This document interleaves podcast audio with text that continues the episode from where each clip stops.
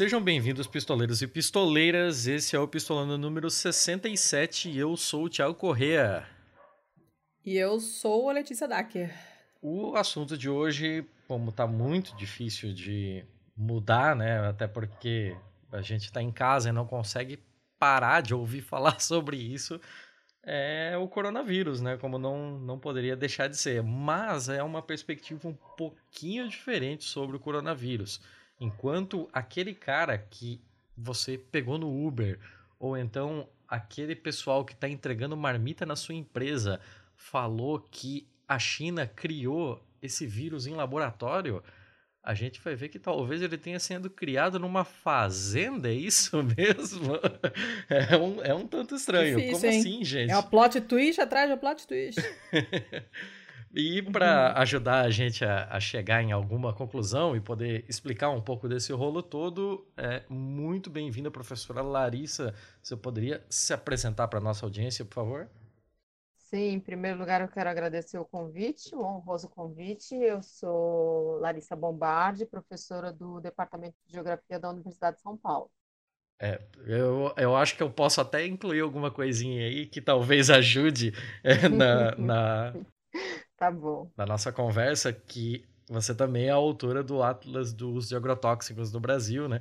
Sim. Que é uma, uma referência bem interessante. Sim. Nós já uhum. temos um programa, inclusive, sobre agrotóxicos, mas aqui talvez ainda não seja o, o, momento de falar nisso. Vamos começar pelo começo. Uhum. É, ou não, ou a gente pode também, as coisas não, não estão dissociadas, mas tá bom, eu posso, Tiago, me apresentar um pouco melhor. Então, eu sou Larissa Bombardi, professora do Departamento de Geografia da USP, eu sou geógrafa de formação, fiz mestrado e doutorado também em geografia, geografia humana, minha área de pesquisa sempre foi a geografia agrária, e fiz um pós-doutorado na Universidade Federal Fluminense e outro pós-doutorado na Universidade Strathclyde, na Escócia, e o resultado desse último pós-doc na Escócia foi a publicação desse atlas que você mencionou, Tiago, Geografia do uso de agrotóxicos no Brasil e conexões com a União Europeia. Uhum. Então, acho que esse é o meu mini currículo. Perfeito. E, professora Larissa, como é que a gente consegue relacionar as duas coisas, coronavírus e agro? Parece assim, num primeiro momento, parece uma mistura tão estranha de, de se fazer, né? É, então, mas não é. Enfim, tem alguns pesquisadores trabalhando com essa hipótese. É, qual é a hipótese? A hipótese de que, e daí eu vou falar primeiro os pesquisadores os quais eu estou é, pensando. É, um primeiro, que é um colega, é o Dr. Imo Fibrig, que é um colega alemão, ele é farmacêutico de formação, é, estudou química farmacêutica, fez doutorado em bioquímica e há alguns anos ele é especialista em agroecologia. Tem também, esse é, é de meu contato, enfim, somos colegas, estamos escrevendo, inclusive, juntos um, um artigo.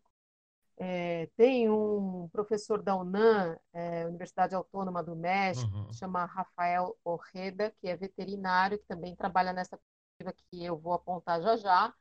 E tem também um biólogo estadunidense que escreveu uma tese, ele se chama Rob Wallace, escreveu uma tese chamada Big Farms Make Big Flu, é, que em tradução livre seria Grandes fazendas produzem grandes gripes, digamos assim. Uhum. E, enfim, o que que essa, o que que essa interpretação tem em comum? O que que esses estudos têm trazido, né?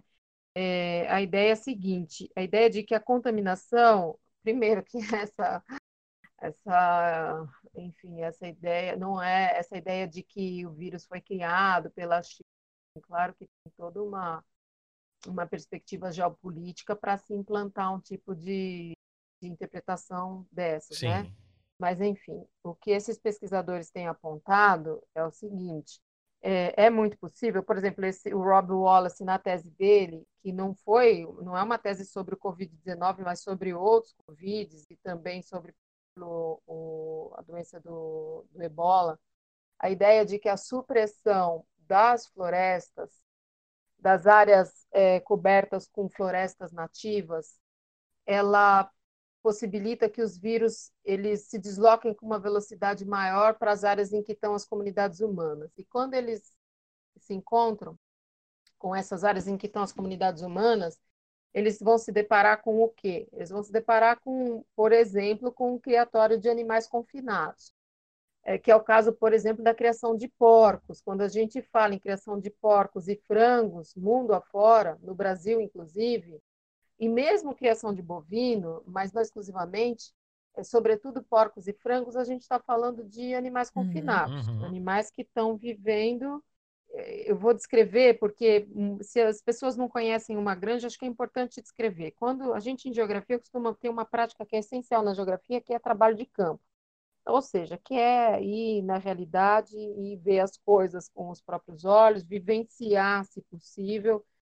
E quando a gente visita essas granjas de frango, por exemplo, em que tem milhares de animais, muitas vezes centenas de milhares de animais habitando esses galpões enormes, a gente vê que, por exemplo, os frangos que levavam, é, às vezes, é, alguns meses para poder estar tá numa idade de corte, ele em 40 dias hoje está. Como é que isso é possível? Uhum. É possível com alimentação, em peso, sobretudo, alimentação e água constante. Então, o que acontece? Esses, esses animais, eles não se deslocam. Eles ficam quase que presos ao lugar onde eles estão, ao micro lugar em que eles estão. Então, eles comem e defecam no mesmo lugar.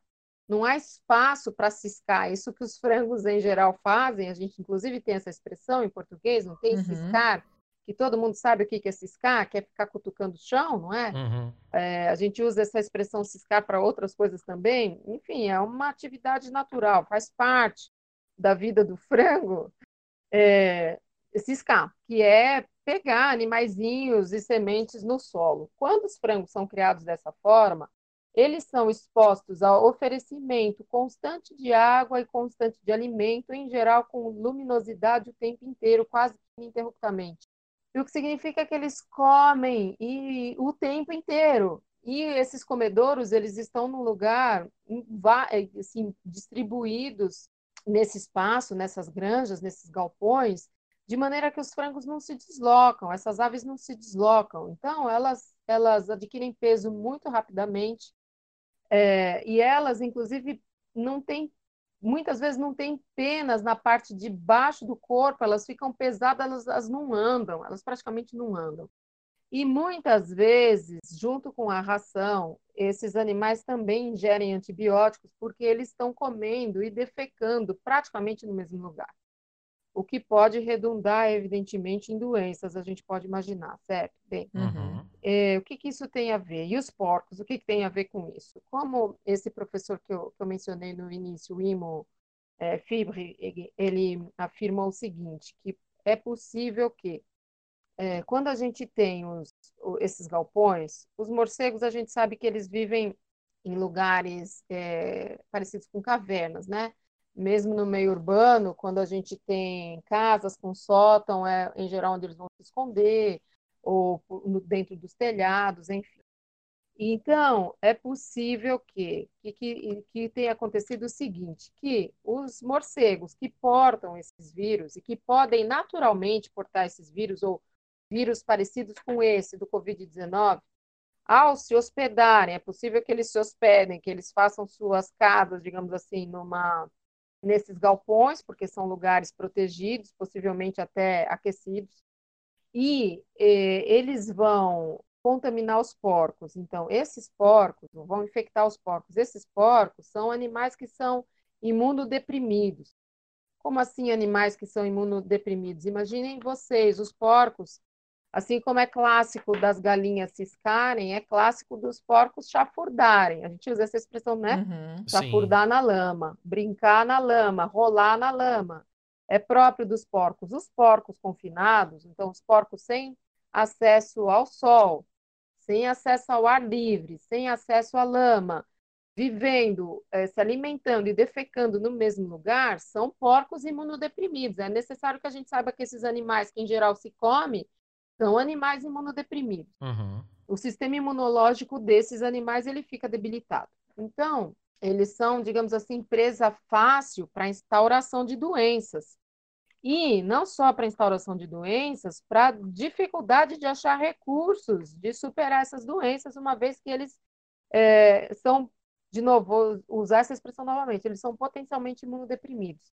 Então, o que pode ter acontecido é isso, é, esse do, dois aspectos ambientais congregados, um, supressão, supressão, ou seja, eliminação de florestas nativas, florestas naturais, e, portanto, uma rapidez, por isso, inclusive, essa palavra virulência, uma rapidez nesse espraiamento dos vírus que vão atingir essas áreas rurais, que são, na verdade, muitas vezes, quando a gente fala dessas granjas, são praticamente fábricas de animais. Tem toda uma discussão que uhum. a gente uhum. poderia até enveredar por aí, é, da questão ética de se criar animais é, desse jeito, da questão do que isso significa com você fazer isso com outro ser, uhum. com outro ser vivo, que é submeter esses animais a uma condição de vida absolutamente degradante. É, é a transformação, isso eu tenho chamado isso de transformação do alimento em mercadoria.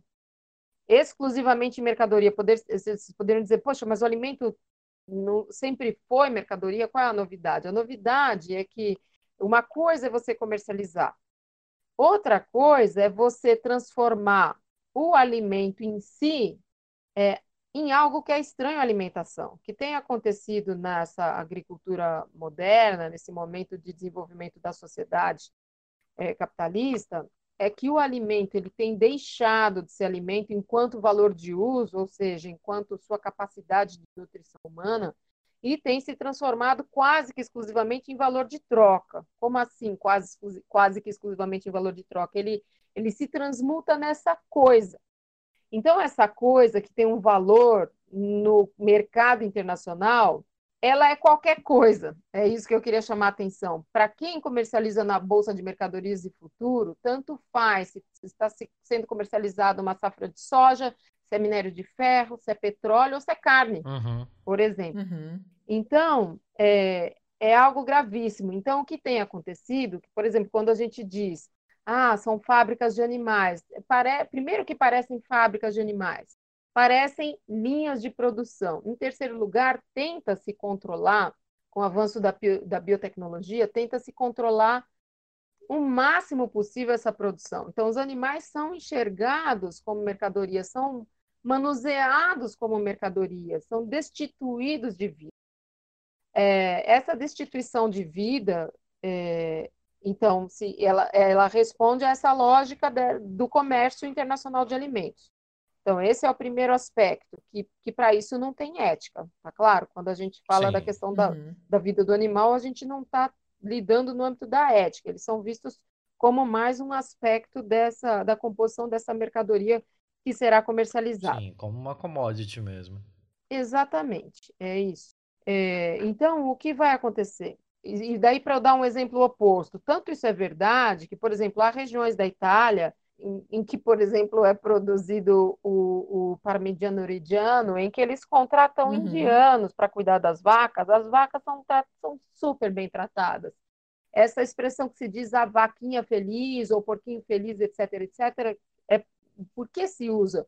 Justamente porque essa produção industrializada de animais produz animais potencialmente doentes, animais imunodeprimidos. Então, o que pode ter acontecido? Então, como é que essas hipóteses estão sendo trabalhadas, estão sendo aventadas?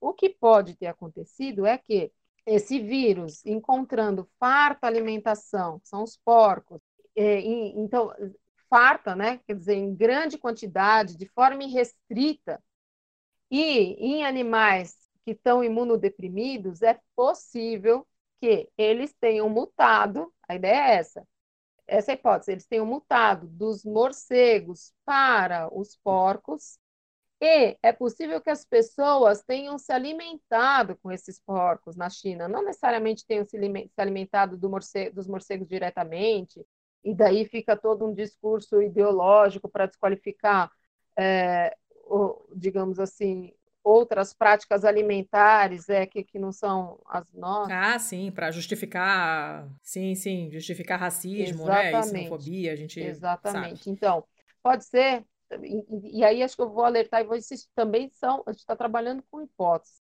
É tudo bastante novo, embora, digamos assim, há um trabalho já consolidado desses autores que eu tô, que eu tô mencionando aqui. Enfim, então é possível que esses vírus, ao é, contaminarem os porcos, mutaram, ou seja, eles se adaptaram a esse corpo dos porcos. E é possível que as pessoas tenham se alimentado desses porcos, mas é muito possível. E há uma similaridade grande entre os porcos e os seres humanos. Essa similaridade ela vai desde o, digamos assim, ao, as válvulas do coração, Passando, a anatomia é muito parecida, né? Super. Né? Inclusive, os porcos são usados nas faculdades Até de medicina. Até apêndice esse desgraçado tem, coitado. Então, enfim, né? Vocês sabem, né? Os porcos são usados nas faculdades de medicina para os alunos aprenderem a fazer cirurgia, é, etc. Então, há uma similaridade desde as válvulas do coração, passando pelo sistema gastrointestinal, acho que isso é importante ver, e é, até há uma similaridade genética. Então, é, aí que, é, que pode ter sido a ponte para que o vírus tenha mutado para se adaptar aos seres humanos. É, então, o, os porcos, eles são, como diria esse professor Wimmer, eles, eles são, eles, os morcegos provavelmente, os vírus, tiveram muito material de porcos para poderem se adaptar. Então, via morcego, os vírus tiveram material suficiente para poder se adaptar e daí é, pular, digamos, numa outra adaptação para os seres humanos. Então, uhum. o que a uhum. gente tem é isso, essa possível correlação entre é, esse triângulo, poderíamos chamar de um triângulo, conforme esse professor que eu indiquei para vocês, professor Imo, fala, um triângulo porcos, morcegos, seres humanos. Qual o problema que isso pode, qual a dimensão que isso pode tomar? Pode tomar uma dimensão gigante, por quê? Porque é possível que essa infecção também se dê em outros sentidos. Há casos na Bélgica, eu li um, um relato de um gato contaminado com coronavírus na Bélgica. Então, vocês podem imaginar a catástrofe que vai ser é, se nós passarmos a contaminar os nossos animais domésticos com, com esse vírus. Nossa senhora, e essa, essa coisa do salto, né, de uma espécie para outra, uhum não é novidade, né? Eu acho que o, o problema do a, a, interferência do agro aí é na escala da coisa, né? Porque, é. por exemplo, o próprio vírus HIV uhum. suspeita que tenha sido um salto mesmo de um macaco, não, não é uma coisa é, dessa? O próprio ebola então, se qual... deu pela, pelo ah. avanço na, Também, nas é. próprias uhum. é, florestas do Congo, né? Sim, exatamente. O Rob Wallace vai descrever isso, que o ebola surge nas florestas do, do Congo e de lá eles vão se espalhar e vão ganhar essa, ganhou essa dimensão que ganhou justamente em função da eliminação é, de grandes parcelas de cobertura vegetal originária. Então, é isso. A questão é que os porcos, esses animais em grande quantidade, vivendo dessa forma, eles são como que um caldo, digamos assim, propício para esse avanço, para esses vírus com conforto, digamos assim, uhum. mutarem. É isso. E, de novo, se os porcos estão praticamente eles próprios sem defesa, como, como conter, né? Uhum. Essa é a grande questão. Inclusive, há, há, grupos, tem grupos trabalhando nesse sentido, farms, not factories, é, indicando que já vem indicando isso há um bom tempo, que não é de agora, dizendo, olha, as epidemias e provavelmente as, as eles dizem assim, as, essas fazendas como fábricas são fábricas de pandemia. A discussão que eles têm feito é essa. Então, é, é muito, é muito temerário mesmo para a saúde humana e para a saúde ambiental de forma ampliada. Professor, uma coisa, é, atuando aqui um pouco como advogado do diabo, né? Mas uhum. uh, o Brasil, ele é um dos maiores produtores do mundo, tanto, no, tanto nas aves quanto no, nos suínos, né? uhum. né? E geralmente uhum. a maioria dessa, dessa uhum. produção é aqui da minha região, eu sou de Santa Catarina, né? Então, aqui uhum. a, as fábricas uhum. de, do Oeste, Oeste catarinense, catarinense, ali, né? Você tem a Aurora, você tem toda a uhum. turma de JBS, uhum. Perdigão, Seara, etc. E uhum. mesmo tendo todo esse polo de, de corte de animais num único lugar, você pode ter aquela ideia de que, pô, sempre que aparecem esses vírus, eles sempre saem da China. Então, por uma para fazer esse advogado diabo. Ah, mas se a gente também tem as mesmas condições aqui, os nossos porcos são criados da mesma forma, nós também temos animais silvestres próximos desse, dessas granjas e uhum. tal. Por que, que esses vírus uhum. sempre vêm da China? Ah, não sempre vem, tem outros que vieram do México, de outros lugares. Uhum. Então, pode ser que aconteça no Brasil também. Aliás, tem uma contaminação ambiental enorme no oeste catarinense em função desse tipo de produção. Tem uma tese muito bonita, é, escrita por um. Ele é veterinário de formação, depois fez filosofia, o sobrenome dele é Negrão. É, agora não me recordo o primeiro nome dele, que fala justamente, primeiro, da questão do bem-estar animal, da questão ética envolvida nessa produção, nesse criatório, nesse tipo de criatório, e segundo, ele vai falar da contaminação ambiental tremenda que acontece em função das fezes. Agora, imaginem vocês que o vírus possa dar esse salto, mas isso bem no nível da suposição. Suponhamos que o vírus possa dar o salto e contaminar porcos no Brasil, o que isso pode significar? Não sei. É, aí agora é hiper hipotético isso que eu estou dizendo, mas pode ser que, que, que, que venha a acontecer. Então, não aconteceu no Brasil, que bom, mas Sim. poderia ter acontecido. Há casos em outros países. A China não é o dispersor mundial de, eh, de vírus, uhum. tá certo? É, ao invés de apontar dedos para os outros países tendo as mesmas condições Sim. aqui, a gente deveria estar preocupado justamente uhum. por ter as mesmas condições, né? Tipo, pode acontecer Exatamente. aqui com Isso algum pode ser um outro. risco de outros, inclusive. Sim, uhum. a gente tá, tá chegando aí no, hoje, no dia dessa gravação, nós tivemos 402 mortos nas últimas 24 horas com o Covid-19 sendo que nós já tínhamos toda a experiência de dois meses e meio, três meses de todo o resto do mundo. Né? Eu não gostaria nem de imaginar o que poderia acontecer se um vírus nasce aqui no Brasil e que nós fôssemos Exatamente. o primeiro foco, o nosso tempo de reação, eu não, não gosto nem de pensar no que poderia uhum. ser. Sim, sim. É, e, enfim, e nós, nós tínhamos todo o know-how dos outros países para poder evitar coisas que, que seriam evitáveis, né? Ainda tem isso.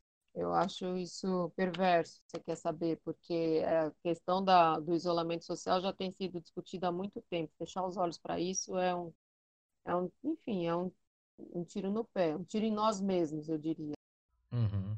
É, eu estava pensando aqui num, num, num livro que eu li ano retrasado, se não me engano, que é a sexta extinção. Hum. Né? E falando das ondas de extinção que já houve e tal, tal, e falando de como o, o impacto do, do ser humano no, no, no planeta, né? Uhum. O impacto do, do jeito que a gente está fazendo as coisas funcionarem agora, uhum.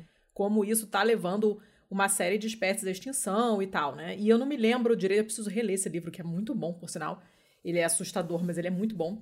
E eu queria eu, é, ver, eu não me lembro se tinha isso no livro, se ela falava também dessa parte do aparecimento de doenças novas, entre aspas, né? Que podem levar à extinção outras espécies também dessa maneira indireta. Porque não seria tipo, ah, eu desmatei, então eu tirei a comida dos tucanos, dos, dos orangotangos que ficavam lá na floresta, onde hoje se planta eh, palmeira para fazer óleo de palma. Que é uma coisa direta, né? Você tira a comida do orangotango e ele morre. Uhum. Mas também tem essa coisa indireta, porque quando você permite que esse vírus faça mutações e pule de um animal para outro, de repente ele não causava doença no morcego, que é provável, e ele passa a causar doença no porco e os porcos morrem. Né? Então pode ser também que, que aconteça uma coisa desse tipo, que você tenha espécies morrendo porque infectadas com vírus que mutaram nesse contexto que é causado por nós, né, nessa, nessa pecuária intensiva, hipoteticamente dá para trabalhar com essa ideia sim, Letícia. Na verdade, é isso que a gente está vendo. Você está descrevendo o processo que a gente está vivendo. É isso que a gente está vivendo. É, enfim, isso e outras coisas. A gente tem uma, tem uma discussão que já é antiga, que é a questão da resistência aos antibióticos. É, várias, enfim, essa, essa criação, transformar, é, eu acho que a, a discussão do alimento ela é tão potente porque ela dá para a gente elementos para discutir a sociedade como um todo. É, transformar alimento em commodity é um, é um problema enorme. Por que, que é um problema enorme? Porque quando você.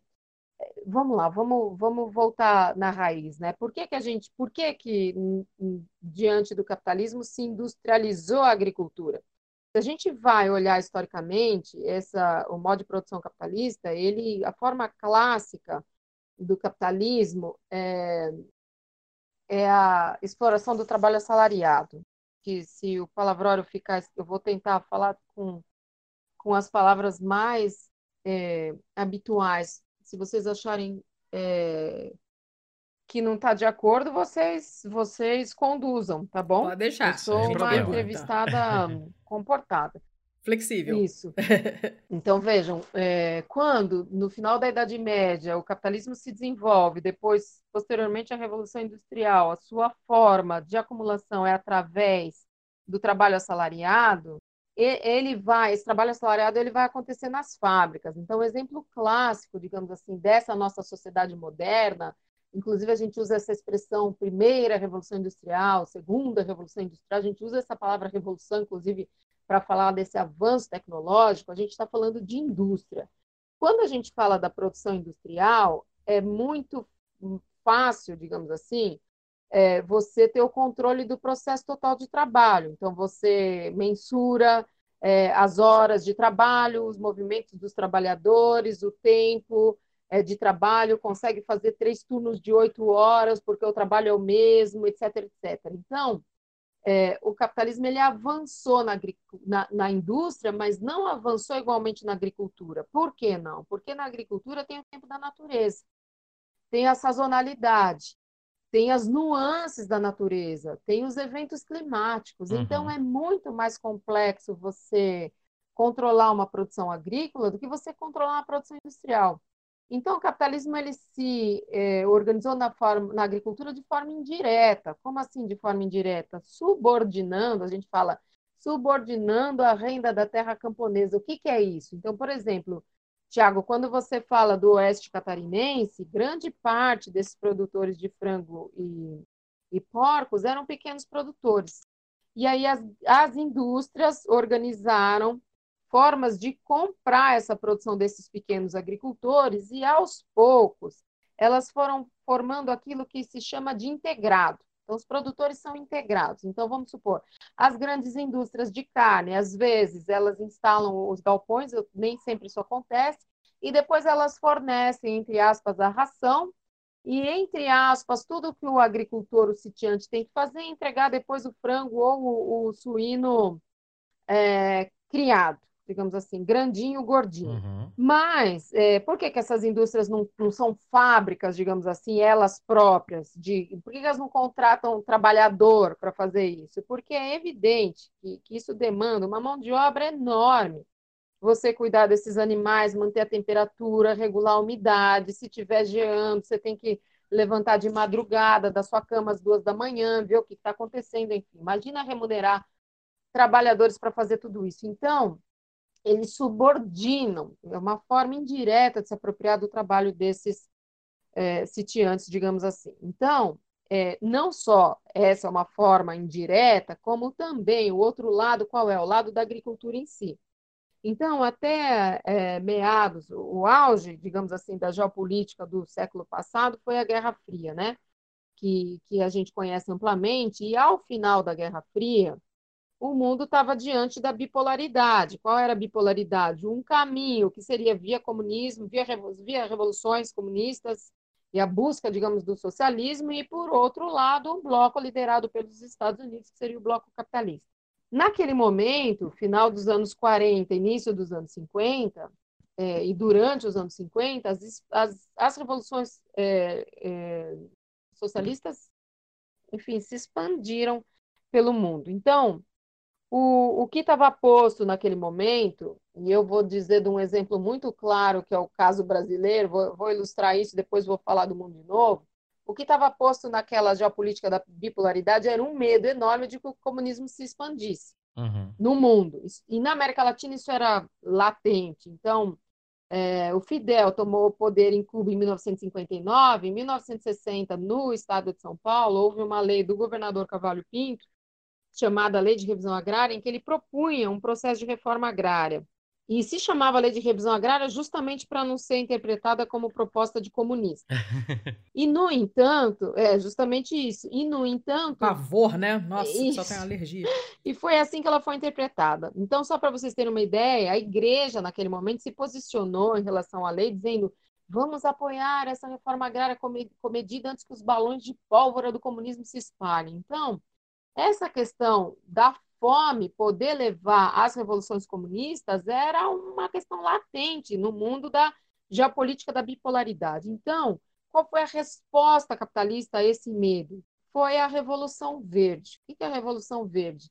Seria uma forma de combater a Revolução Vermelha, ou seja, não é, não é preciso fazer a Revolução Vermelha para resolver o problema da fome. A gente consegue resolver com tecnologia, maquinário, sementes adaptadas e agroquímicos, pesticidas e agrotóxicos, né? Pesticidas e uhum. é, adubo químico. Então, toda essa agricultura que se industrializa no pós-segunda guerra é uma agricultura que vem com esse pacote da Revolução Verde.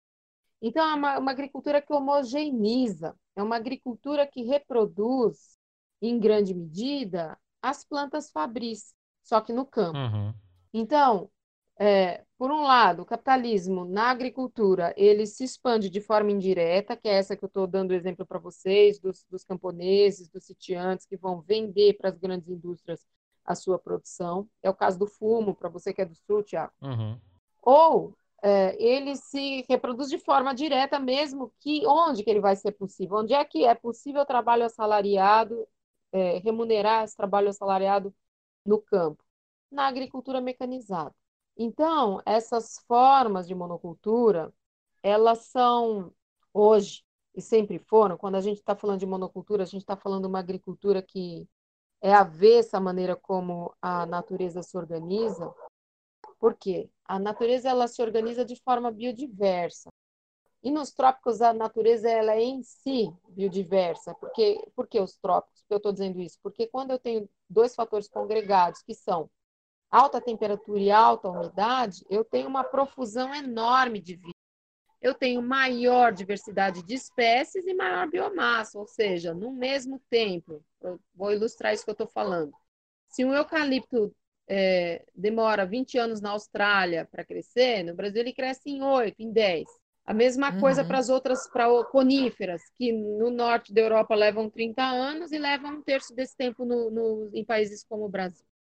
Tudo isso para dizer o quê? Que a natureza ela é em si biodiversa e quando a gente impõe a monocultura, a gente tem uma artificialização da forma de produzir. Então, eu impacto o solo colocando um adubo químico que tem três minerais. Então, imaginem vocês se nós nos alimentássemos com apenas três tipos de alimento, o quão potencialmente doentes nós não estaríamos. Que é o que acontece em alguma medida, para usar uma uma linguagem bem simples, é o que acontece em alguma medida com, com as plantas. Então, elas também ficam potencialmente doentes e ficam suscetíveis ao, entre aspas, ataque de insetos, fungos, etc. Então, essa agricultura que vem com a Revolução Verde é uma agricultura que é químico dependente.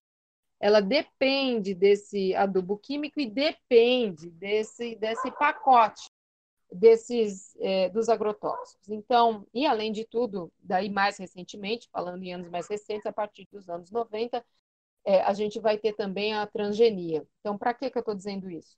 Para dizer que ao falar em criação de porcos e frangos, a gente também está falando de transgênicos. Por quê? Porque é, a composição da alimentação dos porcos e do, dos frangos ela é basicamente feita com ração é, elaborada com soja com milho transgênico. E o que tem a ver a transgenia com isso? Qual é o perigo desses animais é, estarem doentes? O perigo é, quando eu falo em soja transgênica, eu estou falando em sementes que são adaptadas para receber pesticida, para receber um herbicida em geral. Sim. E esses herbicidas, eu vou falar do glifosato, que é o mais vendido no Brasil, é o mais vendido Famosão, é ele, ele, entre outras coisas, é cancerígeno. Entre outros males que ele provoca, desde 2015, a Organização Mundial da Saúde admite que ele é potencialmente cancerígeno. O glifosato é o então, Roundup, né? Tá... É o Isso, exatamente. Então, o que vai acontecer é que esses animais, além de tudo, também podem ter a sua saúde vulnerabilizada por estarem se alimentando com ração é, de, de, de, feita com semente transgênica. Então, é um, é um conjunto de vulnerabilidades. Eles são vulneráveis porque se alimentam é, de uma agricultura que é geneticamente modificada e que tem em si é, potencialmente muito agrotóxico e também são vulneráveis porque estão, vivem uma vida que não é vida, que não é uhum. digna, que não é é, razoável para qualquer, digamos. Que não promove a saúde, né? É, Pelo contrário, né? É, ainda nesse, nesse ponto do, dos agrotóxicos, nós tivemos uma alteração bem recente, né? se eu não me engano, foi semana passada, em que o ministro Lewandowski derrubou uma portaria do Ministério da Agricultura que era, uhum. era uma aberração completa, né? Ela, determ... ela determinava que um determinado agrotóxico era, era submetido à Anvisa para que ele pudesse para que ela pudesse dar os certificados de que é um, um agrotóxico uhum. seguro de se utilizar, que não agride nem quem uhum. o utiliza, quanto o meio ambiente em determinada escala, pipipi, popopó, e ele entrava numa fila. Uhum. E se ele não fosse é, é, uhum. submetido a testes em 60 dias, ele era automaticamente aprovado. não faz o menor sentido. É. Isso, é, é, difícil de, é difícil de explicar, né, Tiago? É até difícil como assim, a pessoa não consegue nem entender.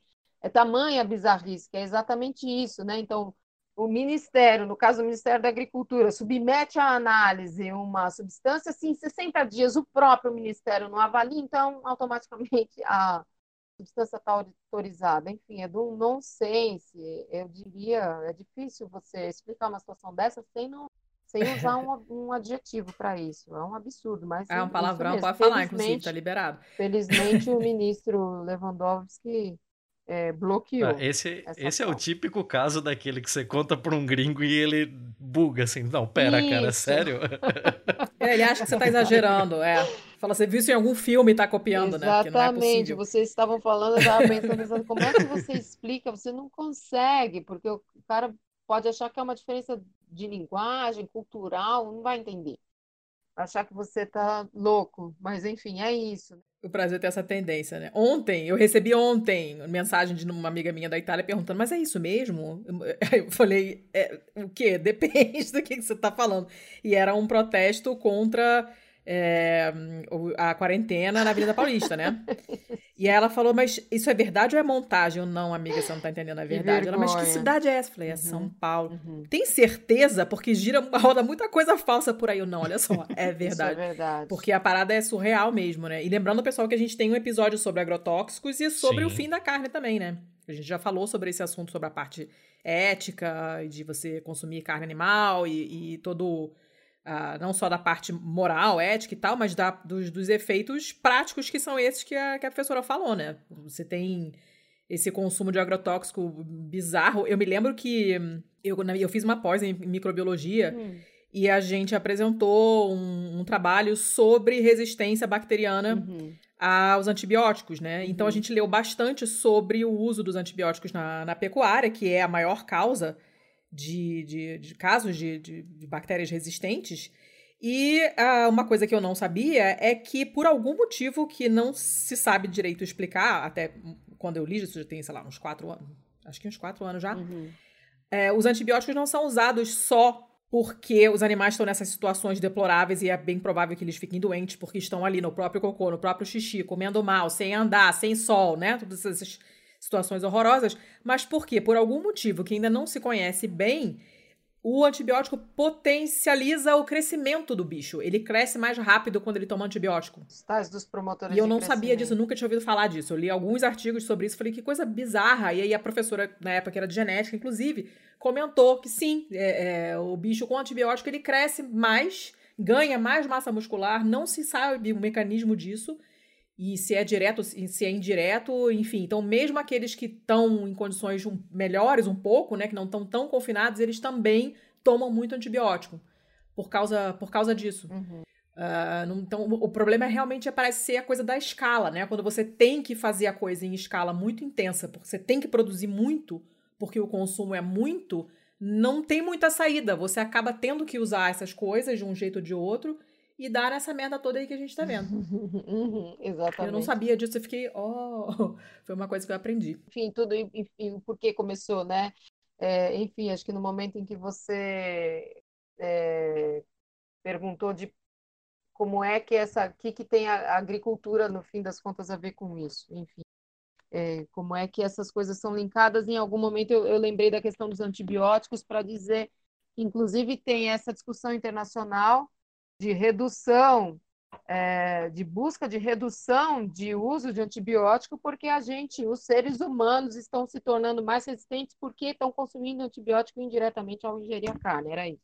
Ah, tem essa. E mesmo que você, de alguma forma, não consuma essa carne, tem o problema da, dos países que não têm um controle muito sério, né, de, de, de, de dejetos e tal. Uhum. E muitos desses lugares, por exemplo, na Índia, na China, lugares que têm criações intensivas também, uhum. e, portanto, fazem uso de antibiótico, uhum. essas águas né, não são tratadas. Então, a água que é usada para, sei lá, lavar o estábulo, e essa água está cheia de xixi dos bichos, e esse xixi é cheio de antibiótico, ou de metabólito dos antibióticos. E essa água depois não é tratada e é jogada num, num, num, num rio, numa fonte de água qualquer, sem tratamento, esse antibiótico fica ali então, mesmo que você não coma essa carne, exatamente, você tá não tenha nada a ver a diretamente carne. com o bicho, a água tá lá. Então, é. o peixe daquela água vai também vai ter mais doença. Sim. E vai ser mais resistente Sim, e pode ter esses pulos também, esses saltos de uma espécie para outra, porque dentro da água passa de um peixe que, sei lá, passa para um mosquito, que passa para não sei o quê, a gente não sabe, né? Onde isso vai parar. Ah, você perde totalmente o controle. De repente aparece uma doença nova dessa aí maluca, a gente não sabe de onde veio. E às vezes a explicação é razoavelmente simples, né? Uma bactéria que se tornou super resistente porque a água de xixi de vaca entupida de antibiótico caiu no rio. E aí essa bactéria que morava no peixe ficou resistente, começou a causar doença no peixe. E aí o pássaro comeu o peixe, e aí você comeu o pássaro e cagou tudo. Exatamente. Exatamente, ou seja, um modelo que um modelo que não funciona. Eu acho, enfim, eu comentei com vocês que eu estou de um artigo que eu estou escrevendo. Eu acho que o coronavírus está, essa pandemia, de algum jeito, está abrindo o que eu chamaria da caixa de Pandora. É, o que, que é a caixa de Pandora? Pandora, né, do mito grego, Pandora abre a caixa, digamos assim, que trazia, que tinha todas as mazelas do mundo. A história do, mito é essa, né? O mito de Pandora, que fala dessa possibilidade da abertura de uma caixa em que estariam presas todas as mazelas da humanidade. Quando Pandora abre a caixa, sairiam esses males, os males sairiam e a realidade se apresentaria como ela é. Que é o que eu acho que está acontecendo, né? Se tem algo positivo e aí escutem esse meu positivo com todas essas aspas que são possíveis, é a possibilidade da gente olhar a dimensão dessa sociedade, é, o que essa sociedade se tornou, o que o nosso, nosso modo de produção, no que o nosso modo de produção agrícola de animais se tornou. Uhum. E outras coisas também. Eu acho que você falou da água, acho que a gente poderia até pensar, pensar num, é, Letícia e Tiago, depois numa próxima para a gente discutir essa questão da água, que é, é exatamente isso. Então, imaginem, há pesquisas que estão indicando que o coronavírus fica nas fezes por até cinco semanas. E o Brasil é um país em que mais da metade dos municípios não, não tem coleta suficiente de esgoto. Então, isso pode tomar uma dimensão que a gente não faz ideia. Enquanto você estava falando, Thaís, da, de, da maneira como são os dejetos dos animais tratados em outros países, eu estou pensando, inclusive, como é que os dejetos humanos são tratados no Brasil e qual o risco que isso pode significar é, da ampliação dessa tragédia no Brasil. Na verdade, eu acho que a gente já está vendo Exatamente. isso. Exatamente. Os casos do Nordeste de Manaus mostram de forma inequívoca. Os mapas que eu estou produzindo com um colega, que é o Pablo Nepomuceno, que é, é doutor em cartografia e técnico do nosso laboratório lá do Departamento de Geografia de, de Sensoriamento Remoto e Geoprocessamento. A gente está fazendo uns mapas, alguns, é, que mostram, o Pablo está trabalhando na feitura desses mapas, que mostram como é a coleta de esgotos no Brasil. Então, é muito grave. É, por que, que é muito grave? Porque por exemplo, em estados como é o caso do estado do Ceará, a maior parte dos municípios não tem nem 50% do esgoto coletado. É o caso de Manaus também. Então, na minha perspectiva, são elementos que ajudam a gente a entender por que é, a gente está vivendo tragédias em estados ou municípios que não têm a densidade populacional que tem Rio de Janeiro e São Paulo, por exemplo.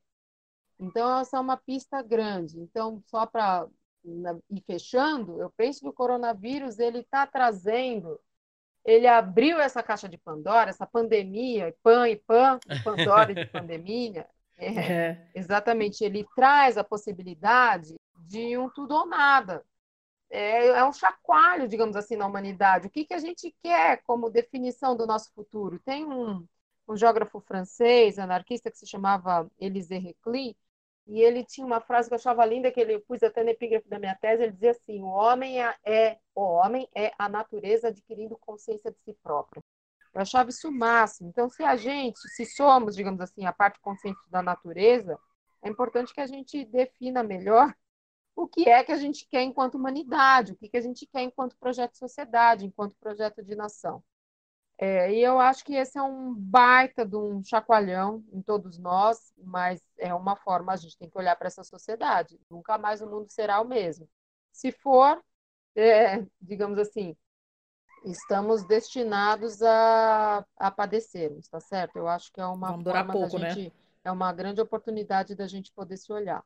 E uma oportunidade que está nos machucando, está nos matando e não está nos matando igualmente. Ainda tem isso porque eh, quando a gente olha a distribuição mundial da pandemia, os efeitos são sempre mais nocivos nos países mais pobres. E quando a gente olha para os países, para cada país em si, aí o caso do Brasil, de novo, as diferenças regionais.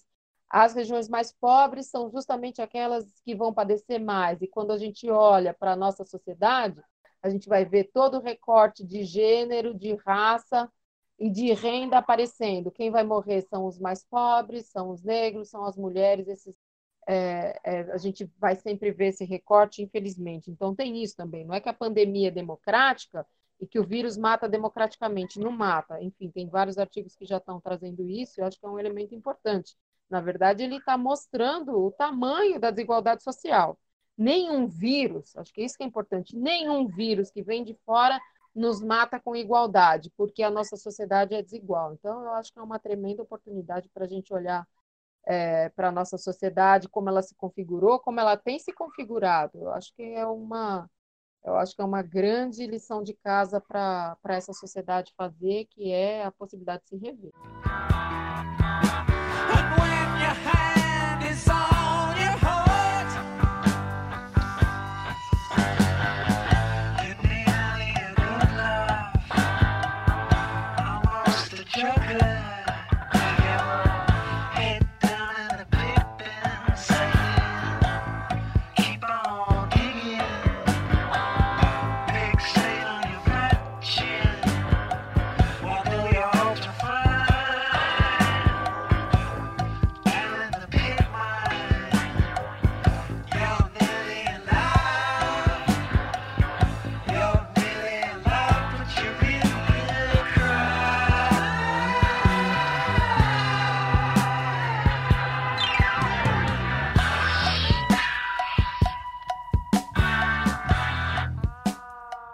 Larissa, a gente tinha meio que falado por alto e também falamos alguma coisa sobre, sobre a Covid é, ter uma possibilidade de ser transmitida via urina. Isso se confirmou já, não?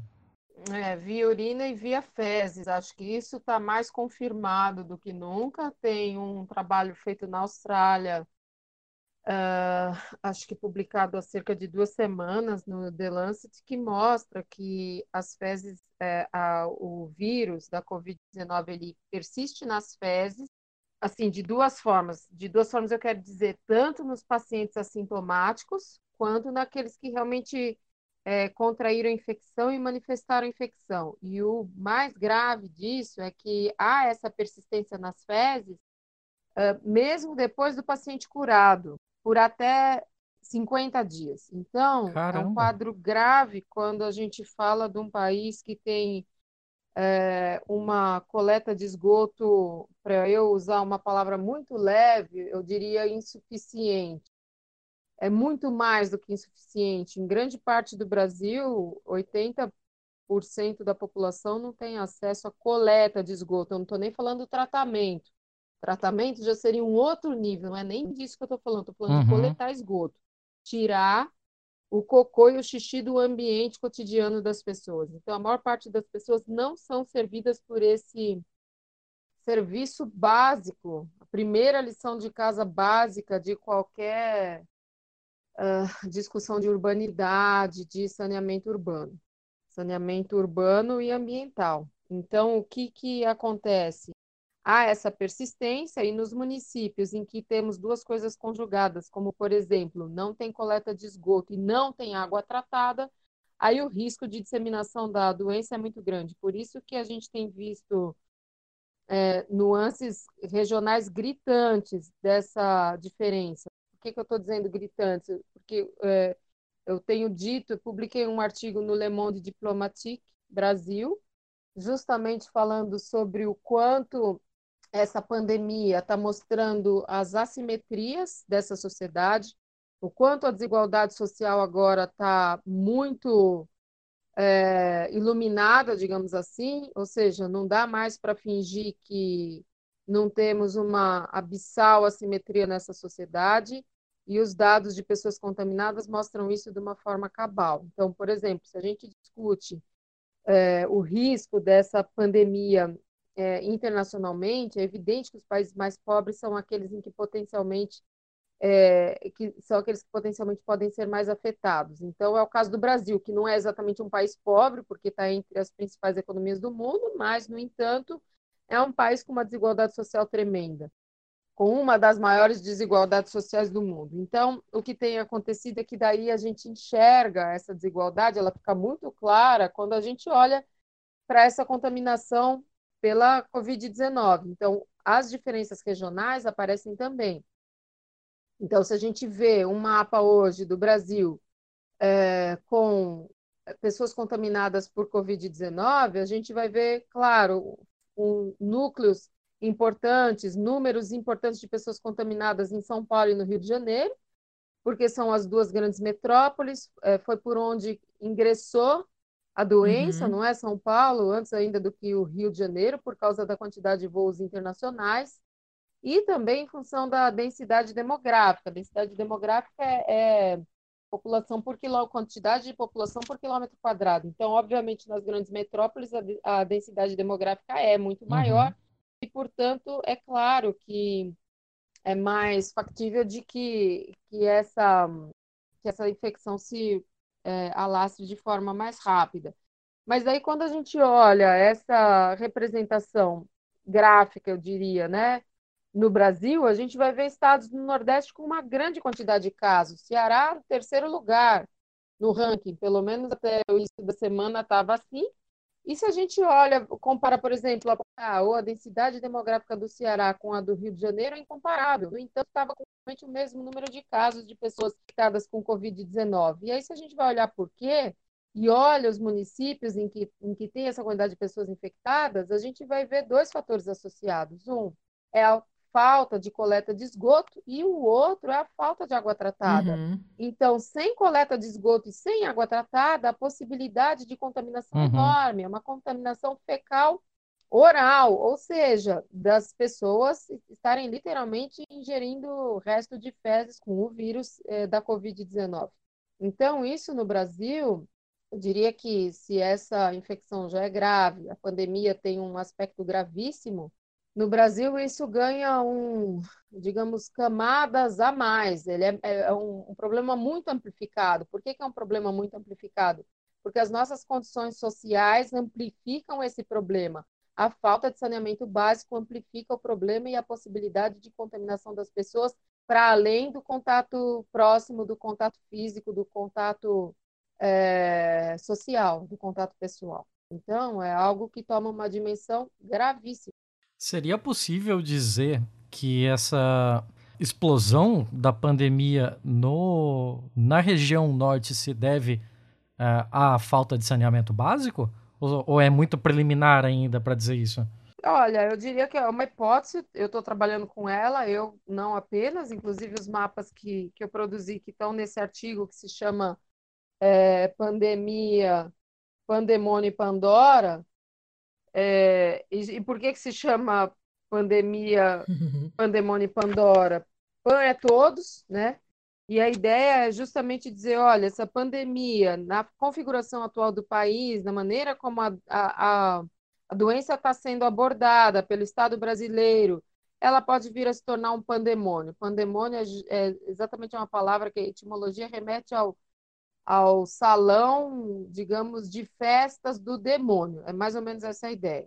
Ou não, ou a gente pode é. Não, não podia ser mais adequado, Ou né? a gente pode olhar essa, tudo isso que está acontecendo como uma perspectiva de Pandora. Pandora, figura é, mitológica, que é uma figura feminina, Pandora, que abre a caixa, a caixa de Pandora, e quando ela abre essa caixa, todos os males, as mazelas da humanidade saem. Mas, por outro lado, ao sair os males, sai também a possibilidade de enxergar a verdade e a superação desses males. Então, o argumento que eu vou tecendo no artigo é esse, e os mapas mostram essa convergência. Então, os mapas mostram, por exemplo, Manaus, 80% da população não tem acesso à água tratada. Então, é, enfim, na, na, vai ter nuances regionais. Brasil é um país continental. Então, na Amazônia, além da questão da, da possibilidade de contaminação por falta de coleta de esgoto ou falta de água tratada ou os dois elementos associados, ainda tem a questão das queimadas, que pode agravar os casos de quem contrai a infecção. Por quê? Uh, porque quem tem um, uma doença prévia pulmonar ou uma vulnerabilidade pulmonar prévia, ao ser acometido pela Covid-19, pode desenvolver um quadro mais grave, ou seja, essa sobrecarga nos hospitais pode também estar relacionada a isso. Então, tem, tem vários problemas somados que associados estão dando nisso que está dando, que é uma tragédia, tragédia cotidiana, que é uma tragédia social, uma tragédia humana, uma tragédia pessoal para quem está vivendo isso no seu cotidiano. De não enterrar os seus mortos, ou de não poder enterrá-los, ou da super é, lotação nos hospitais, essa, isso, tudo isso que a gente está vendo. Então, é, tudo isso que a gente está vendo é reflexo desses nossos problemas todos prévios, seja da falta de saneamento básico, seja da questão ambiental, que, que agora somados está dando nesse, nesse resultado que a gente está vendo, condição é, catastrófica nos, nos estados do norte e do nordeste. Então, de novo, a gente vê essa assimetria regional ainda mais intensificada com a pandemia. E quando a gente olha para cidades, para municípios como, por exemplo, São Paulo e Rio de Janeiro, de novo, a gente vê essa simetria, que é uma simetria de classe, uma simetria de gênero, uma simetria racial também presente. Quem é que mais está sofrendo? A população da periferia. Uhum. Se eu for falar em termos raciais, população negra, em gênero, as mulheres, enfim. Então, é, na verdade, ela a pandemia ela está revelando, ela não só está revelando essas todas essas formas de assimetria que a gente mal tocou no Brasil, como na verdade ela amplifica, ela multiplica a tragédia que é a própria infecção em si. Ela, ela amplifica e multiplica a possibilidade de contaminação. Eu, Larissa, eu queria que você falasse um pouquinho do, do estudo que você mandou aqui pra gente, que uhum. tá na uhum. pauta, né? Porque pega nisso que você tá falando, né? Das diferenças. Uhum. Tem um mapa aqui uhum. de Santa Catarina que mostra é, o, né, os, os, os, casos confirmados, né? Por município e tal. E, e, eu queria que você falasse um pouco desse estudo, então. Por que, que a gente esperou ele sair para falar dele, né? Qual é a, a, a, a proposta dele, enfim, o que, que vocês estão tá, tentando dizer com ele? É um, é um estudo, é uma hipótese, então essa é a primeira coisa que eu tenho que avisar, uma uhum. hipótese, enfim, então uma hipótese é algo que a gente está trabalhando, é uma ideia que uhum. parece ter, digamos assim, assento na realidade, uma ideia que é, que é a seguinte, o, o texto, ele por enquanto ele está escrito apenas em inglês, a gente vai publicar em português também, provavelmente em, em alemão é, a gente está trabalhando com a hipótese de que é, a SARS-CoV-2, né, o SARS-CoV-2, que é o vírus, é, possa estar relacionado com a criação intensiva de porcos, com esse complexo industri agroindustrial que a gente chama. Uhum. E é, a imprensa internacional começou a divulgar, cerca de duas semanas atrás, casos de trabalhadores em matadouros na Alemanha infectados com Covid-19. E, mas a imprensa, na verdade, só retratou, e a hipótese que vinha sendo trabalhada era de que muitos trabalhadores no mesmo lugar possam ter é, se contaminado dessa forma, por, por proximidade social, digamos assim, né? por contato físico, contato pessoal, muita, muitos trabalhadores no mesmo lugar. Mas foram vários casos, algumas empresas deram férias coletivas para os trabalhadores, justamente em função dessa quantidade de trabalhadores infectados. Isso aconteceu nos Estados Unidos também e na semana passada no Brasil também. Então, ao, ao pensar nessa hipótese, eu resolvi olhar para o Brasil e mapear. Então, eu e o Pablo, eu, eu pedi para o Pablo elaborar, os, Pablo Nepomuceno, uhum. esse coautor desse artigo, que é cartógrafo, eu pedir, Pablo, vamos, vamos fazer os mapas de tanto de Covid-19, vamos olhar para Santa Catarina, porque sabendo que Santa Catarina é o estado em que mais se produz, é, mais se cria porcos no Brasil, mais de 25% da produção de suínos tá, no Brasil está em Santa Catarina, mais de 50% uhum. da nossa exportação de carne de porco, e o Brasil é o quarto maior exportador, é, é proveniente de Santa Catarina. Então, daí a gente mapeou duas coisas. Essa que, essa que é a questão que eu, que eu gostaria de iluminar. A gente mapeou casos de pessoas contaminadas, infectadas com Covid-19 em Santa Catarina e é, criação de porcos em Santa Catarina. Seja, fizemos dois mapas sobre criação de porcos. Um, quantidade de porcos por é, propriedade rural e o outro, quantidade de porcos por município. E quando a gente olha esses mapas, é, aparece, claro, que olhando Santa Catarina, há, há, uma evidente mancha de, digamos, representativa de pessoas contaminadas com Covid-19 na região litorânea, que é de se esperar, porque é justamente a região em que tem as maiores cidades, a, a densidade demográfica é maior, a população, a quantidade de população é maior. Mas há uma mancha importante de pessoas contaminadas no oeste catarinense, vários municípios com, com um número muito grande de pessoas contaminadas, é, com, digamos assim, com, a, com taxas parecidas, maiores e iguais às taxas dessa região do litoral de Santa Catarina. Então, quando a gente olha os mapas, a gente vê uma correlação espacial entre é, casos de pessoas contaminadas, infectadas com Covid-19 e municípios com grande quantidade de criação de porcos. Então, uhum. é, pode estar acontecendo várias coisas. Pode estar acontecendo uma questão que está relacionada com saneamento básico, é, que é o fato dos, dos dejetos não serem colhidos e uma contaminação por fezes. Os porcos podem estar, podem estar infectados. Pode ter havido uma infecção de pessoas para porcos e depois de porcos para pessoas. Enfim, a gente termina o artigo indicando que são necessários novos estudos é, de virologistas, epidemiologistas, veterinários, biólogos, agroecologistas, uhum. enfim. É muita, muita coisa envolvida, né? Um, tem que um ser multi, é, multidisciplinar. É, exatamente, tem que ser multidisciplinar para a gente dar conta de entender o que está acontecendo. Fato é que no oeste catarinense a gente tem uma importante mancha de pessoas contaminadas com Covid-19 e temos também municípios com, com elevada criação. Então, pode sim estar tá havendo essa correlação. É, o mapa é bem é, assustador, assim, né? Quando você olha lá os, os, as cores, né? E a correlação uhum. com os lugares onde tem mais criação de porcos e tal, você vê, caramba, é muita gente, né? Uhum. O negócio é, é, é, bem complicado mesmo. E me diz uma coisa, é, tem alguma possibilidade da carne que é manipulada nesses lugares, nas granjas também, tal, transmitir o Covid ou é uma coisa.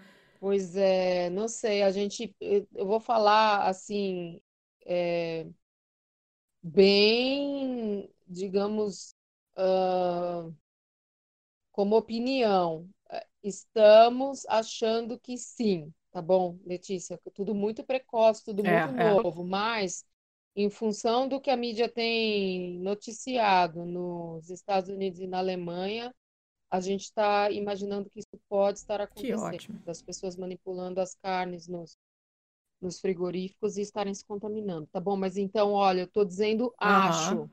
Achamos que, tá bom? Para eu, ainda mais como cientista, Sim, tenho, não, tem, é... tem toda essa responsabilidade de não dizer coisa que não existe. Enfim, a gente não sabe, não sabemos, mas acreditamos que, que seja possível que isso esteja acontecendo. É, é, um, é, impressionante como é, é um, é um momento histórico, assim, muito bizarro, né? Eu tava ouvindo hoje, eu vou recomendar depois de novo, eu vou colocar o link na pauta, eu tava ouvindo o episódio do uhum. Chutando a Escada uh, sobre os números do hum. Covid hum. com o Igor Alcântara, que faz o intervalo de confiança, que eu já uh, sugeri mais de uma vez na Podcast Friday e tal, e ele tava falando, ó, se você hum. for pegar os primeiros dados, né, sobre os sintomas e tal, no início dava-se muita importância à tosse, uhum. e agora já se viu que a uhum. tosse não é tão prevalente. Aí você tem é, aquela uhum. apareceram essas lesões de pele, apareceu a anosmia, né, a perda do olfato, que era uma coisa que inicialmente não era muito relatada. Uhum. Então, a, a, a, gente vai mudando realmente as, as, as instruções e a conduta conforme a gente vai descobrindo o negócio, né?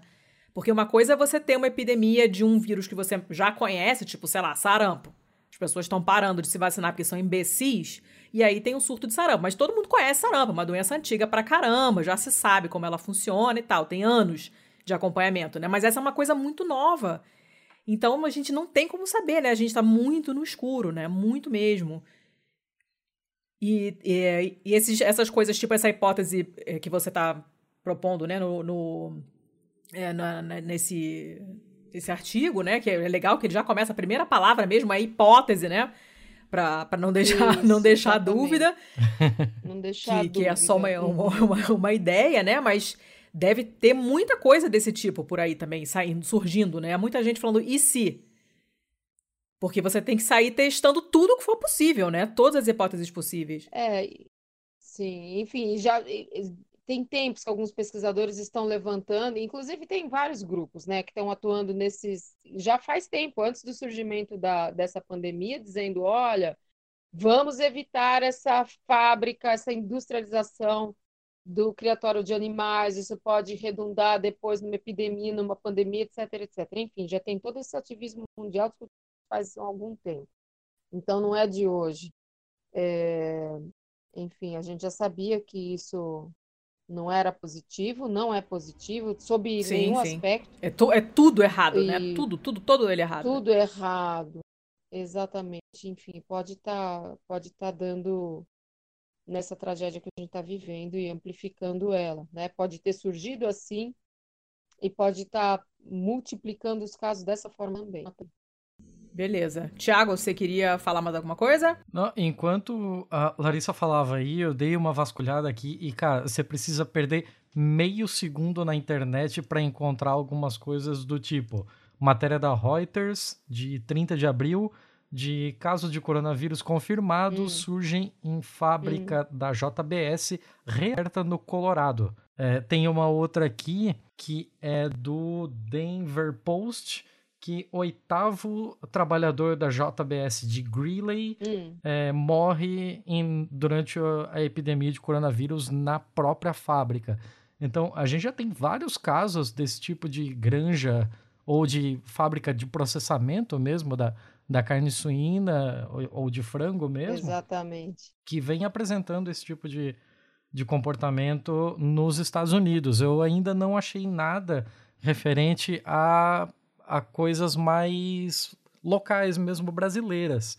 Eu não sei exatamente em que pé. Saiu algo na BBC há uma semana atrás, algo assim.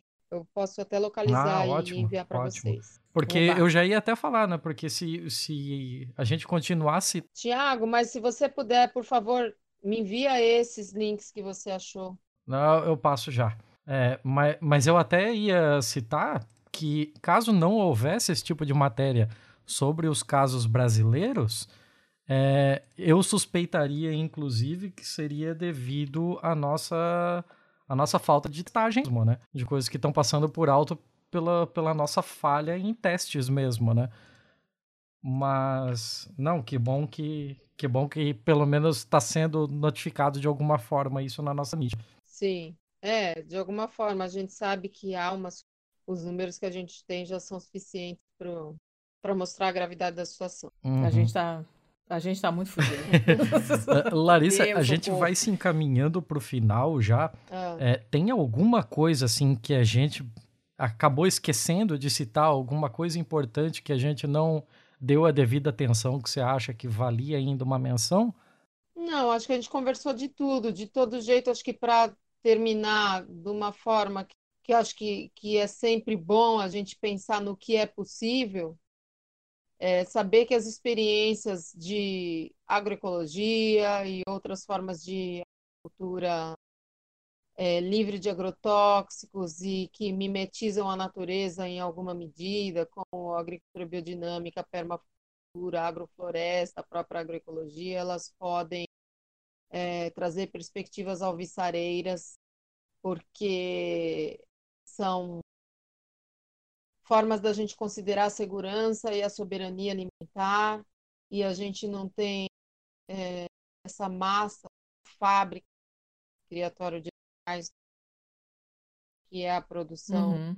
industrial de carne como a gente conhece, para a gente saber que, que é possível, que tem outros modelos, que não é impossível alimentar a humanidade toda com, com formas de agricultura sustentável, que a grande promessa da Revolução Verde, esse pacote tecnológico para lidar com a agricultura, basicamente cenários transgênicas ou mais tratadas com tóxicos, é, fertilizantes químicos e os próprios agrotóxicos, a, a grande promessa era de que haveria fome do mundo. E, na verdade, passados 60 anos dessa promessa, a única constância é que um terço da humanidade continua passando fome. Então, é importante que as pessoas saibam que é, discutir alimento é discutir um pacto de sociedade. E agora, mesmo com, com a pandemia, a importância que tem a gente repensar esse modelo econômico que o Brasil tem, a importância de pensar esse, é, imediatamente no Brasil, qual é a trajetória que a gente quer percorrer, não é? Uhum. O que, que a gente quer? A gente quer um lugar no uhum. mundo de agroexportador ou a gente quer segurança, soberania alimentar, uh, preservação ambiental, etc, etc, etc, elementos... E ninguém passando fome, Exatamente. né? Exatamente. Teriam no trazer, se tivéssemos feito essa lição de casa, não estaríamos enfrentando essa tragédia que a gente está, essa dimensão que ela tem. A gente enfrentaria a pandemia, mas ela não teria atingido uh, esse grau que ela tinha Perfeito, eu acho. Nossa, depois dessa fala aí, eu acho que só nos resta encaminhar para a final. E então eu já vou puxando aqui o nosso quadro final, a balada do pistoleiro, onde todo mundo que senta para conversar aqui é convidado a dar suas recomendações. Pode ser filme, pode ser livro, pode ser lugar, receita, pessoa, animal, pode ser o que for. uh, Letícia, você pode abrir para nós a, a rodada? Tá. É... Abro. Eu vou indicar, então, que o negócio é o seguinte: eu perdi a pasta inteira desse episódio. Então eu não sei onde tá a pauta, não sei onde tá a capa, ah, não sei onde tá nada. Tem que refazer tudo do zero. Então a dica que eu tinha colocado, eu apaguei da minha cabeça, não sei mais o que, que era. Mas dane-se vou dar como dica o episódio do Chutando a Escada que eu comentei antes, que eu ouvi agora há pouco com o Igor, que é um cara legal, que a gente acompanha já tem um tempo, porque uh, é de grupos que eu frequento e tal, e eu ouço o Intervalo de Confiança, que é o podcast dele. E esse episódio que ele gravou com o Chutando a Escada, ele aparece algumas vezes no SciCast também para falar de análise de dados, e esse episódio do Chutando especificamente é sobre dados do, do Coronga, né, no Brasil e no mundo, e as previsões que ele fez é, quando o episódio foi gravado, infelizmente se concretizaram, mas ele explica a metodologia e de uma maneira muito didática, é mais, muito mais fácil para a gente entender, até para a gente explicar para aquele tiozão do Zap que está lá espalhando notícia falsa e tal, né? Então é uma boa para a gente aprender a interpretar os dados e, e, e, e entender o que está acontecendo o que, que é confiável, o que, que não é, o que, que é um dado maquiado, o que, que é sub, subnotificação e qual é a proporção disso, qual é o impacto que isso vai ter e, e é, previsões para o futuro, né? De semana em semana. É, ficou um episódio bem bacana. O Igor é muito didático, é sempre muito bom de ouvir ele falando. Então vou deixar esse episódio aqui que, olha, eu tô numa vibe de só mandar episódio agora, de só mandar dica que tem a ver com episódio. Estou, não tô nem me reconhecendo. Pois é, né? Vou aproveitar enquanto viu, tem. Porque normalmente não é assim. Mas enfim, é esse o meu a minha dica. Uhum. Larissa, o que, que você tem aí para mandar pra gente? Olha, tem uma coisa que não é nova, é, é uma bom, uma tese. Pode recomendar a tese? Eu posso Pode recomendar, recomendar um tudo. Tá, olha, tem um, um, uma tese do Silvio Luiz Negrão que se chama Uma Análise do Ciclo de Produção Agroindustrial de Suínos e Aves à Luz da Ética Global.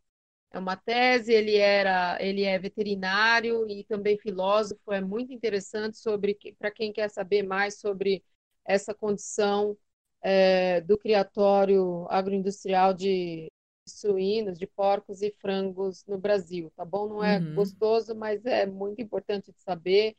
E, e, ele discute justamente essa questão da ética, como é que a gente enxerga. E daí eu posso, eu já recomendo um outro, Pode que é o que é o, uh, o Carlos Walter do Rio de Janeiro, Porto Gonçalves, é um professor do Rio, e ele escreveu, na verdade, ele escreveu a globalização da natureza e a natureza da globalização. Oh. É um livro muito bacana, de 2006, já tem um bom tempo, mas importante, é uma referência. E o Carlos Walter, ele costuma dizer o seguinte: não é por acaso que a gente, quando vai se referir de maneira pejorativa a alguém, a gente usa nome de animais.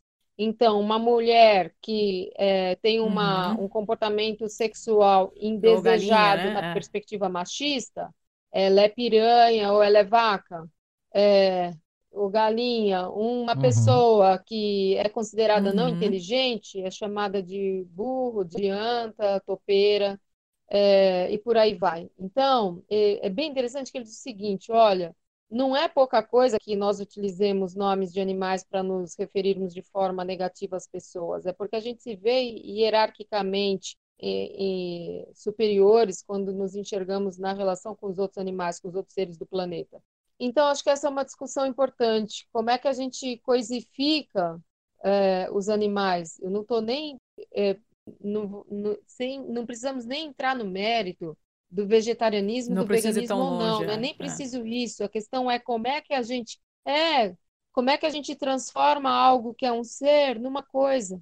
E aí, acho que para é, para chamar a atenção da gente sobre isso, por exemplo, uma das coisas que chama atenção nesse mercado, não é? Nesse mercado úmido em Wuhan, na China, é justamente essa essa visão que se tem de, de exótico, puxa, comem cachorro, etc, etc. Quando nós, que somos eh, ocidentais, entre aspas, digamos assim, vejo, vemos essas fotos dos cachorros todos nos, nas grades para serem mortos, eh, nos causa dor, não é? Porque a gente tem uma uhum. outra relação, nosso tabu com o cachorro é diferente do tabu que a gente tem com os porcos e os e os frangos. Por que eu estou dizendo isso? Porque é tão isso, isso deveria nos chocar igualmente. É isso que eu estou querendo dizer. Porque é, para além, né, justamente dessa discussão, tanto do do veganismo ou do vegetarianismo, qual é, como é que a gente conseguiu coisificar é, um animal? A história é essa, né? E aí essa discussão que o Carlos Walter traz é interessante, porque ele também vai discutindo a concepção de natureza, o quanto que ela vai se transformando com o desenvolvimento do capitalismo. É bem bacana, eu gosto dessa discussão, um debate que eu gosto muito. A natureza ela era enxergada de outra forma no mundo pré-capitalista, ela era tida como sagrada, e para haver esse holocausto que há, que é esse holocausto ambiental, a natureza precisou ser desacralizada na nossa forma de compreendê-la. Então, uhum. é uma uhum. discussão que eu gosto muito e, e recomendo. Ah, eu adorei. E já tô. Eu, se vocês me ouvirem digitando aqui, porque eu tô procurando o link do, é, do, do, livro para colocar aqui na pauta. Já achei, é um tarogão, né? Esse Isso. A Compensação da Natureza. É um belo uhum. tijolo, é. mas já Sim. tô afinzaça. Tá bom, vale a pena. Beleza, vou colocar aqui. Seu Thiago. Sim, sou eu. É, eu também vou de um podcast que eu ouvi hoje, então é, é coisa hum. novíssima. É, eu conheci lá pelo grupo da Podosfera Antifascista, do qual fazemos parte, uhum. um podcast novo, relativamente novo, chamado Suco de um Bives. e é de um pessoal lá do interior ou da, da, da, eu não lembro agora se eles são do interior da Bahia ou de alguma parte da região metropolitana de Salvador ali, de qualquer forma não é a capital. É, e eles têm dentro do, do feed deles um negócio muito parecido com o nosso quadro O Bom, o Mal e o Feio. Em que eles pegam ah. algumas notícias bem bizarras para falar sobre. E o nome do, o nome disso no feed deles é Hallis. Hallis como se fosse um house com um i perdido ali no meio, sabe lá Deus por quê. E. então... Meu Deus, isso é uma piada interna muito estranha. Sim, até porque suco de umbives, né? Deve ser por causa do suco de umbu, é, né? Então, então. Não tenho a menor ideia. Então, o que eu ouvi hoje foi o, o Hallis número 3 o nome dele também remete muito ao que a gente faz aqui, que é o Ivete Mata Cobra e Netinho Mostra a Foice e o Martelo. então, pelo nome, você não faz a menor ideia do que vem, mas eles pegam e fazem algo muito parecido com o que a gente faz aqui de trazer notícias que você não iria ver em lugar nenhum, só que eles fazem isso localizado pra Bahia. Então, é, é um negócio bem único, assim. E Deve se você já tá. Se você já tá aí com o coração pesado de ouvir tanto sobre coronavírus, sobre tanta coisa pesada assim. Fica a recomendação, eu acho que vocês vão gostar. Ótimo. Beleza. Depois me passa o, o, link direito, Thiago. Eu acho que prevejo uma certa dificuldade em achar isso aqui agora. Mas beleza. Tá, hum. ficou ótimo papo. Larissa, um jabá agora para quem quiser te achar, quem quiser entrar em contato hum. com você, te perguntar, te assediar para gravar, como eu fiz tá inúmeras ótimo. vezes. Como é que te acham? Você sabe que uma amiga hoje, para mim, fez perfil. Ela falou: não é possível. Você vive na idade da pedra, uma amiga da Bélgica, a Juliana, que é uma fofa. É uma fofa, uma super fofa, atua com questão das mulheres e de mulheres migrantes na Europa. É uma mulher Olha. incrível, Juliana. Tem um sobrenome gringo, Juliana Valgren. Acho que assim, chique. não sei, preciso checar como fala sobre o nome gringo dela, mas ela fez os perfis para mim. Do Instagram eu já tinha feito, outra amiga tinha feito, a Carol Bueno, que é uma fofa, uma psicóloga incrível, minha amiga do peito, minha irmã. Ela fez o Instagram e aí agora hoje a Juliana fez todo o resto lá. É... Fez um Twitter para você? Ó que fez, presente. Fez Twitter, fez LinkedIn, fez um, um tudo. Então, La, Larissa Bombarde, as pessoas vão achar. Tá bom? Tanto no Insta quanto no, no Twitter é o mesmo? Sim. Perfeito. Ótimo. Acho que sim, hein? Ui. Acho que sim. Eu vou confirmar aqui, pode deixar. De errar. Confirma aí, mas acho que sim. Tá, tô catando aqui. Deixa eu fazer o, o, o resto do jabá, então. Manda já ver. comecei. É, eu publiquei o, o, Atlas, né, Geografia do Uso de Agrotóxicos no Brasil, Conexões com a União Europeia, está disponível também em inglês, e no início eu faço um pouco dessa discussão que a gente fez sobre agricultura, é, uma visão, uma abordagem feminina, eu diria, e feminista dessa agricultura, tá bom? Um convite para as pessoas poderem, poderem ver, poderem ler. É, eu não tive tempo hábil Ótimo. de ler na totalidade, mas eu li uma boa parte dela. Muito bom. Que bom, curtiu? Sim, demais. É, ele, já, ele tava, eu acho que ele tava na, na, na pauta hum. afinada, que sumiu. Tinha um monte de coisa, desapareceu tudo, tem que mandar tudo outra vez. Mas ele tava lá e eu, eu vou catar o link de novo. E beleza. Então, o que mais, seu Thiago? Acabamos, né? Tá, recadinho hoje. Para entrar em contato com a gente, vocês já sabem, no Twitter e no Insta somos pistolandopod. O nosso e-mail é contato pistolando.com. Pistolando.com é o nosso site lindo, maravilhoso. Nós temos uma parceria com a Veste Esquerda. Você vai lá em vesteesquerda.com.br barra pistolando. Não, mentira. .com.br só. E você compra sua camiseta esquerdopata, ofendedora de vizinhos. Eu adoro, eu agora só ando, só todos os dias. Todos os dias eu saio com alguma camiseta deles pra, afrontar mesmo. E usando o código Pistola10 você ganha 10% de desconto. Nós também temos agora uma parceria com a editora Boitempo. A gente coloca o link na, pa na pauta, que é boitempoeditorial.com barra pistolando. E se você comprar qualquer coisa através desse link, desse link, a gente ganha uns trocadinhos de comissão que, né, tá, estamos precisando. Quem quiser ajudar a gente pelo Catarse é catarse.me barra pistolando. E aí vocês ganham o acesso à Pistolândia, que é o grupo de apoiadores do Pistolando. Nós também temos um Patreon, para quem está fora do Brasil, patreon.com.br pistolando, e aí vocês vão pagar em trompinhos. E como a gente paga o nosso servidor em trompinhos, é uma bela de uma ajuda. Nós temos, que mais? Uh, nós fazemos parte da Podosfera Antifascista. Se vocês forem procurar googlar Podosfera Antifascista, vão achar vários podcasts legais, abertamente antifascistas, que é a única postura possível. E quando forem é, retweetar esse episódio ou qualquer outro episódio, que eu sei que vocês vão fazer, e é o que vocês podem fazer se não puderem ajudar financeiramente, usem a hashtag Mulheres Podcasters para é, ajudar a aumentar a visibilidade de mulheres que fazem podcast e usem também a hashtag PodAntifa para quem estiver procurando podcasts antifascistas conseguir achar mais facilmente. Eu juro que tinha outra coisa que eu não lembro, mas depois, quando eu lembrar, é... a gente bota no, no final a magia da edição ajeita, porque agora eu não tô lembrando. Larissa, muitíssimo obrigada foi difícil, porque a gente sabe que quem tá com filhotes de dinossauro em casa, os seus filhos em casa também. Eu tenho filho em casa, sei que é difícil, né? A minha não dá mais trabalho, mas se ela fosse menor, eu Sério? estaria surtadaça. Que idade tem a sua? Me conta. A minha tem 11.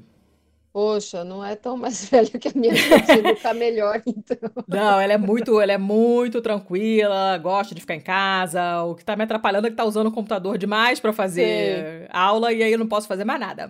Mas, uhum. E é sozinha também, é só ela é cachorra, então não dá para fazer muita, muita bagunça. Uhum. Mas eu imagino que com dois a coisa não, não. é simples, né? Então, não. muito obrigada por conseguir achar esse tempinho para falar com a gente nessas duas ocasiões diferentes. Para quem não sabe, a gente gravou em dois dias diferentes. E na sua agenda. Eu quem agradeço. A sua agenda tribuladíssima, seremos para sempre gratos por essa participação. Obrigada, querida. Eu quem agradeço o convite. Poxa, valeu, Zaço. Vai ficar um puto episódio e, e é isso aí. Tiago, tá vivo? Não, não tá vivo. Então, coitado, hoje, tá, hoje o negócio tá punk. Então, beleza, vamos fechando por aqui. Até semana que vem. Beijo. Beijo, querida. Obrigada.